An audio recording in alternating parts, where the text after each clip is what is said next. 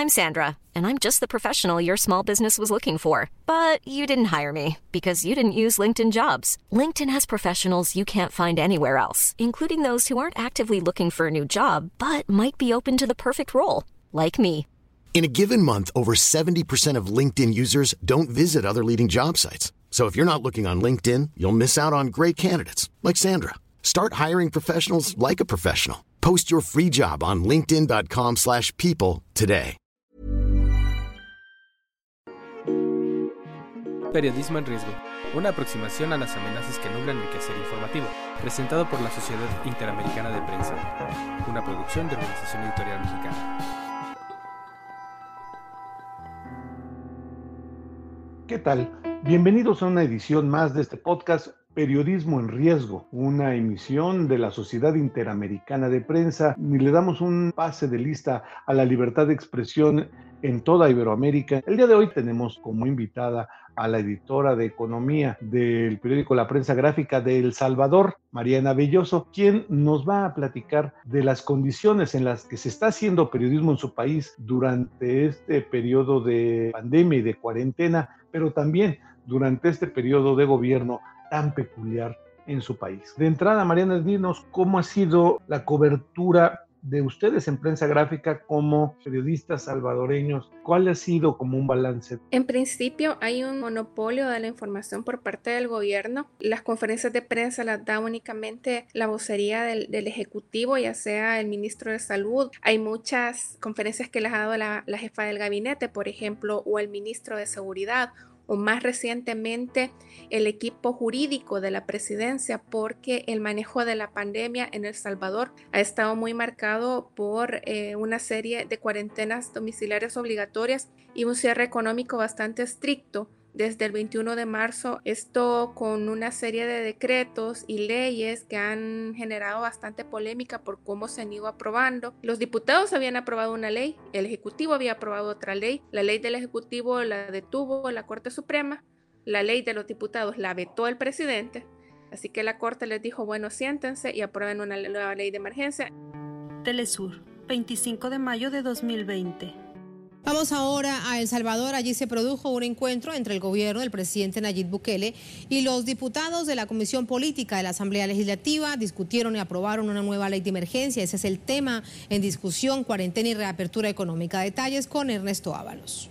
Después de haber sido instalada la reunión entre los poderes ejecutivo y legislativo, los diputados exigieron transparencia a la delegación del gobierno en la presentación de informes sobre la utilización de fondos públicos. La cobertura ha sido complicada principalmente por eso. Nosotros no hemos tenido casos de contagios, pero sí colegas que han estado en centros de contención. Cuando el presidente ordenó el cierre de las fronteras en El Salvador, las personas que estaban fuera del país y que alcanzaron a llegar al aeropuerto antes de que efectivamente fuera cerrado, fueron enviados a estos centros de cuarentena o centros de contención bajo condiciones bastante dispares. Había centros de contención donde la gente tenía mejor trato, mejores condiciones y otros donde las condiciones son bastante precarias. De hecho, hay bastantes denuncias en temas de derechos humanos por ahí y hemos tenido nosotros colegas de nuestro periódico que eh, pasaron por este proceso de la cuarentena, por ejemplo. A ellos se les dio un, un, trato más bien de aislarlos como para que no vieran lo que estaba sucediendo en el resto de los centros. Eso ah, es una de las grandes limitantes que hemos tenido en la cobertura, el monopolio de la información por parte del Ejecutivo, la falta de fuentes independientes que puedan hacer contraste, por ejemplo, de la cantidad de casos que se presentan. Y otra cosa que creo que es bien importante mencionar es que en El Salvador veníamos de una lucha por el acceso a la información que nos llevó a la creación de una ley de acceso a la información pública. Esta ley obligó a que cada entidad del Estado creara su oficina de acceso a la información pública. En un principio esto fue un obstáculo para nosotros porque todas las gestiones de comunicación que antes se hacían con los departamentos de comunicaciones eran derivadas a la Oficina de Acceso a la Información. Pero poco a poco fuimos aprendiendo, fuimos viendo cómo darle la vuelta a todo esto y, y cómo sacarle el mejor provecho a la Ley de Acceso a la Información, hacer nuestras peticiones, hacer nuestras apelaciones ante las autoridades cuando se nos negaba información. Pero desde que empezó la emergencia, Alejandro, se han cerrado estas oficinas. Ha habido muchos llamados, no solo de parte del gremio periodístico, sino de otras organizaciones no gubernamentales para que las oficinas acceso a la información vuelvan a abrirse, porque estas no solo eran utilizadas para el trabajo periodístico, sino que también por mucha organización de la sociedad civil. Y estas permanecen cerradas desde que empezó la emergencia. Entonces no hay manera de corroborar básicamente nada. ¿Este clima de cerrazón surgió a raíz de la pandemia o tiene que ver con el perfil del presidente? No, el, el perfil del presidente de hecho ha sido bastante cerrado con los medios. Sí tiene como algunos medios que son más cercanos a él o a su agenda, a los que les da prioridad, a los que se les permite preguntar en las conferencias de prensa, pero a otros, por ejemplo la prensa gráfica del diario de hoy, que son los medios tradicionales escritos, cuesta mucho que nos atiendan las solicitudes de información, eh, las solicitudes de entrevistas, ya no digamos, por ejemplo, a medios más independientes y de investigación, como por ejemplo El Faro, la revista Factum, la revista Gato Encerrado, tienen un perfil más investigativo y un poco más agresivo en el área de poder obtener datos de manera independiente. A ellos sí se les han cerrado muchas veces las puertas, incluso de la Casa Presidencial, que es donde se daban las conferencias de prensa, y se les limita el acceso también a las preguntas, aunque se les deje entrar a la conferencia, no se les deja preguntar. Hace poco el presidente tuvo un episodio con un periodista del Faro, con Nelson Rauda. Él le hizo una serie de preguntas y en lugar de, contestarle, el presidente empezó a atacarlo, a cuestionarle sobre el propietario del medio en el que él trabaja, que es el Faro que coincidentemente comparte apellido y es de la misma familia de un empresario que ahora es el presidente de la Asociación Nacional de la Empresa Privada. Y el presidente básicamente lo acusaba al periodista de estar a favor de la agenda de este empresario. AFP, 30 de mayo de 2020. Nayib Bukele cumple el lunes su primer año al frente del gobierno de El Salvador. El empresario de 38 años y exalcalde de San Salvador asumió la presidencia por cinco años, poniendo fin a un bipartidismo ante el exguerrillero Frente Farabundo Martí para la Liberación Nacional y la Alianza Republicana Nacionalista que habían gobernado los últimos 30 años. Algunos analistas consideran que su gestión ha sido autoritaria, opaca y respetuosa de la legalidad. La ONG Fundación Salvadoreña para el Desarrollo Económico y Social indicó en un análisis de la administración que sin el respaldo de un partido grande, Bukele recurrió a un discurso basado en la antipolítica mientras su primer año de gestión se caracterizó por el deterioro de las condiciones de gobernabilidad democrática que derivó en la confrontación entre el Ejecutivo y el Legislativo. La cobertura, nos dices, ha sido a contracorriente, ha sido muy difícil, la información oficial pues muy cerrada. La dificultad de acceder a la información ha hecho que esto sea imposible, es decir, ha habido cobertura en centros hospitalarios, se han recabado casos humanos, en fin, todo esto que no es propio de la información oficial, sino que tiene uno que salir a reportearlo. Como en toda coyuntura, hay dos caminos, el fácil, nada más repetir la información oficial y el difícil, recabar lo que está más allá, lo que está detrás. Acá en El Salvador lo que se ha hecho es recurrir a las fuentes directas, por ejemplo, médicos que a lo mejor estén dispuestos a hablar, que no son todos, en mucho miedo. Quizás en un principio sí eran, estaban un poco más abiertos a compartir lo que estaba pasando en los hospitales, pero ya más adelante no. Hemos recurrido a mucha historia humana, mucha crónica de lo que está pasando, tanto en los centros de contención como con los salvadoreños que aún no pueden regresar al país porque tenemos cerca de 4.000 salvadoreños que han formado un movimiento que se llama Varados, a los que no se les ha facilitado el regreso al país porque el gobierno decía que no había eh, recursos para atenderlos al venir y a ponerlos en cuarentena, pese a que hay una orden de la Corte Suprema para que esto se, se agilice. Entonces sí, se ha tratado de tocar toda fuente que pueda darnos un ángulo distinto de lo que está pasando. El trabajo no se ha detenido por ese lado, pero por ejemplo, nosotros como medio no podemos asegurar que hay más casos que los que reporta el Ejecutivo o que hay más muertes que las que reporta el Ejecutivo. Por ejemplo, hubo una reunión entre el presidente Nayib Bukele y alcaldes de diferentes municipios de acá del país y el alcalde de Soyapango dijo en esa conferencia, yo solo ayer enterré cuatro personas o cinco personas y en el reporte oficial no aparecían esas muertes. Entonces son indicios que pueden decirnos que a lo mejor los datos están subestimados, pero nosotros no tenemos manera de corroborarlo de manera independiente porque de nuevo la centralización de la información la tiene el Ejecutivo. Las historias, las crónicas, los reportes adicionales de la situación en los hospitales, en los centros de contención, en los albergues, eso sí se ha estado haciendo y, creo yo que es algo que es un reto que se ha asumido de buena manera de parte de de todos los medios, no solo los escritos, sino que también los radiales y televisivos. La prensa en todo el mundo ha venido lidiando con un cambio en el modelo de negocio. Eh, ¿Cómo ha sido eso en el panorama general, en prensa gráfica, pero el panorama en general en, en tu país de los medios de comunicación? Yo trabajo, además de en prensa escrita, trabajo en radio y sí te puedo confirmar, Alejandro, que la pauta se nos ha caído a todos. Esto ha requerido un montón de sacrificios. En el caso de la prensa gráfica no hemos tenido despidos, pero sí conozco de colegas que se han quedado sin trabajo en otros medios en esta coyuntura. Otros han reducido su salario. Medios más pequeños en los que se les ha dicho, miren, eh, les vamos a trazar su pago, se los vamos a reducir durante estos tres meses, pero esperamos que luego cuando todo se recupere volverlos a nivelar a donde estaban antes. ¿Qué tal el eh, consumo en web? Es bastante bueno, nosotros tenemos mucho consumo, eh, teníamos un público bastante grande de salvadoreños en el exterior vía web, pero ahora también ha aumentado la cantidad de gente que está pendiente acá en el país porque te recuerdo que tenemos una restricción de movilidad. Nosotros estamos en cuarentena domiciliar obligatoria y la gente no puede salir de sus casas a menos que sea para comprar comida o para comprar medicamentos o para alguna emergencia médica. Eh, y hay, una, hay un sistema que según la numeración de tu documento de identidad, el último dígito de tu documento de identidad, entonces puedes salir o no puedes salir. Por ejemplo, hoy mismo solo puede salir que en su documento eh, único termine en 5 o en 6. Mi documento termina en 3, a mí me tocaba ayer. Entonces, no es que pueda salir todos los días ni por cualquier causa. Así que eso ha hecho que baje bastante la venta del periódico, por ejemplo, que hacen los canillitas en las calles, o el que hacía la gente en mercados o en las farmacias, donde también son centros de venta del periódico impreso. Entonces, por ese lado sí también hemos visto algún tipo de impacto. AFP, 30 de mayo de 2020. Pero el rumbo económico de El Salvador no es tan claro como el de la seguridad.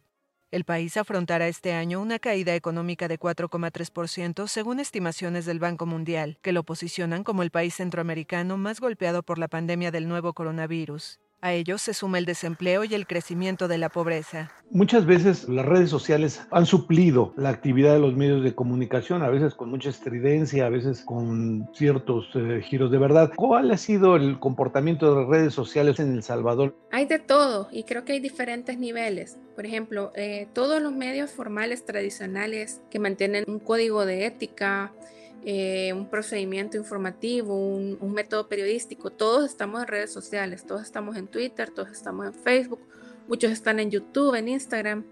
Pero también hay un, una serie de medios digitales que nacieron justo para la campaña en la que ganó nuestro actual presidente, que son medios que no son nada formales, publican información no verificada o publican de pronto estas notas con clickbait, notas sin fuente, y generalmente son cosas a favor del gobierno, son exageraciones y es un nivel en el que mucha gente se está informando. Eh, o creen estarse informando con estos medios. Por ejemplo, no sé, hay una que se llama La Brittany, que empezó como una página en Facebook, pero ahora se ha convertido en todo un fenómeno y entre un montón de gente porque publica muchas notas a favor del gobierno. Entonces acá la gente que es simpatizante del gobierno ve esas notas y las comparte y las da por hechas. Y luego sí hay mucha página de desinformación que ni siquiera llegan a considerarse páginas informativas o, tratan de parecer páginas informativas, sino que cualquiera de pronto crea eh, un sitio, el ciudadano salvadoreño.com y ya se ponen a subir cualquier cantidad de cosas.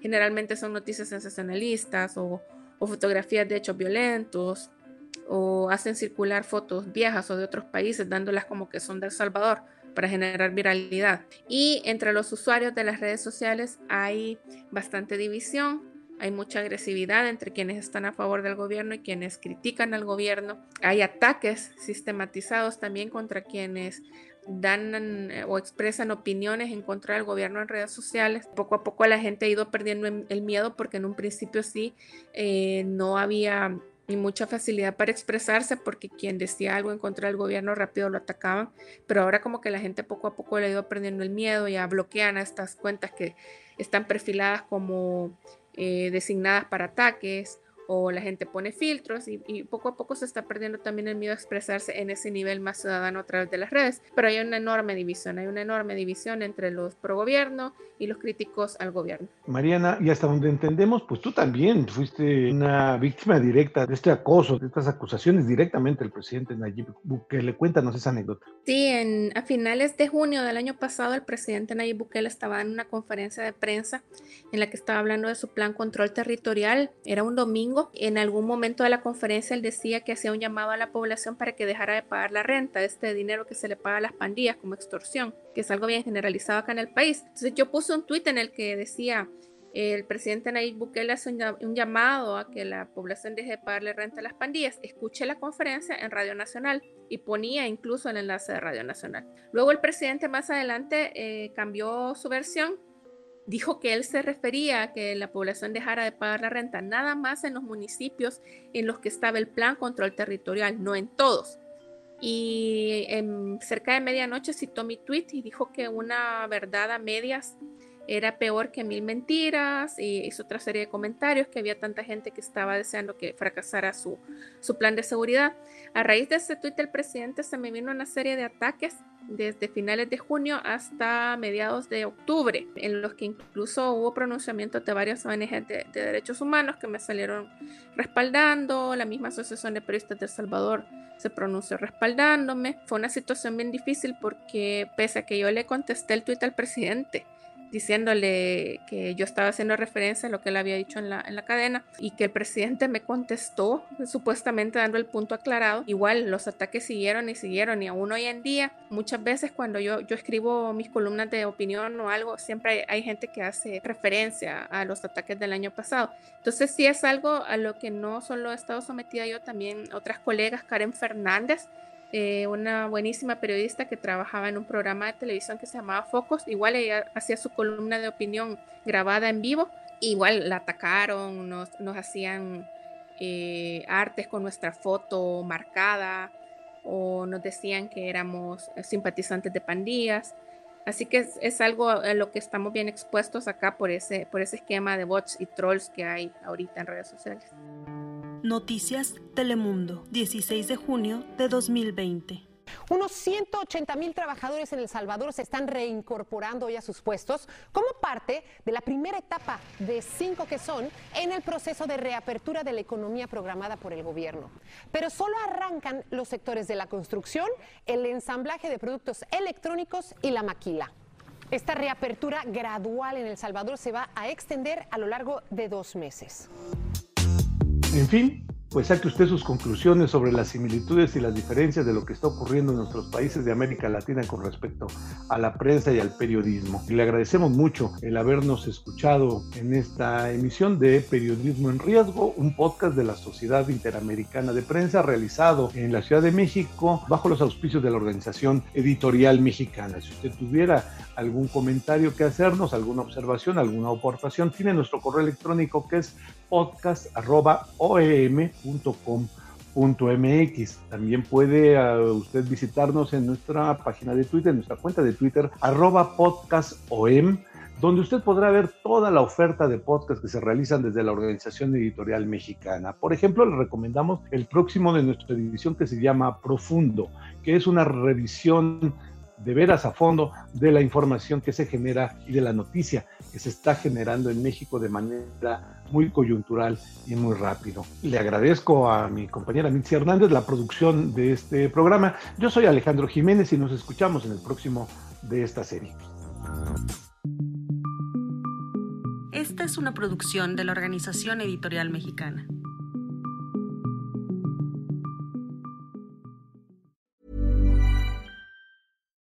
Would you like to look five years younger? In a clinical study, people that had volume added with Juvederm Voluma XC in the cheeks perceived themselves as looking five years younger at six months after treatment. Look younger, feel like you. Add volume for lift and contour in the cheeks with Juvederm Voluma XC. Reverse signs of aging by adding volume to smooth laugh lines with Juvederm Volure XC. For important safety information and to find a licensed specialist, visit juvederm.com. That's J U V E D E R M.com. Not for people with severe allergic reactions, allergies to lidocaine, or the proteins used in Juvederm. Common side effects include injection site redness, swelling, pain, tenderness, firmness, lumps, bumps, bruising, discoloration, or itching. There's a risk of unintentional injection into a blood vessel, which can cause vision abnormalities, blindness, stroke, temporary scabs, or scarring. Talk to a licensed specialist to find out if it's right for you.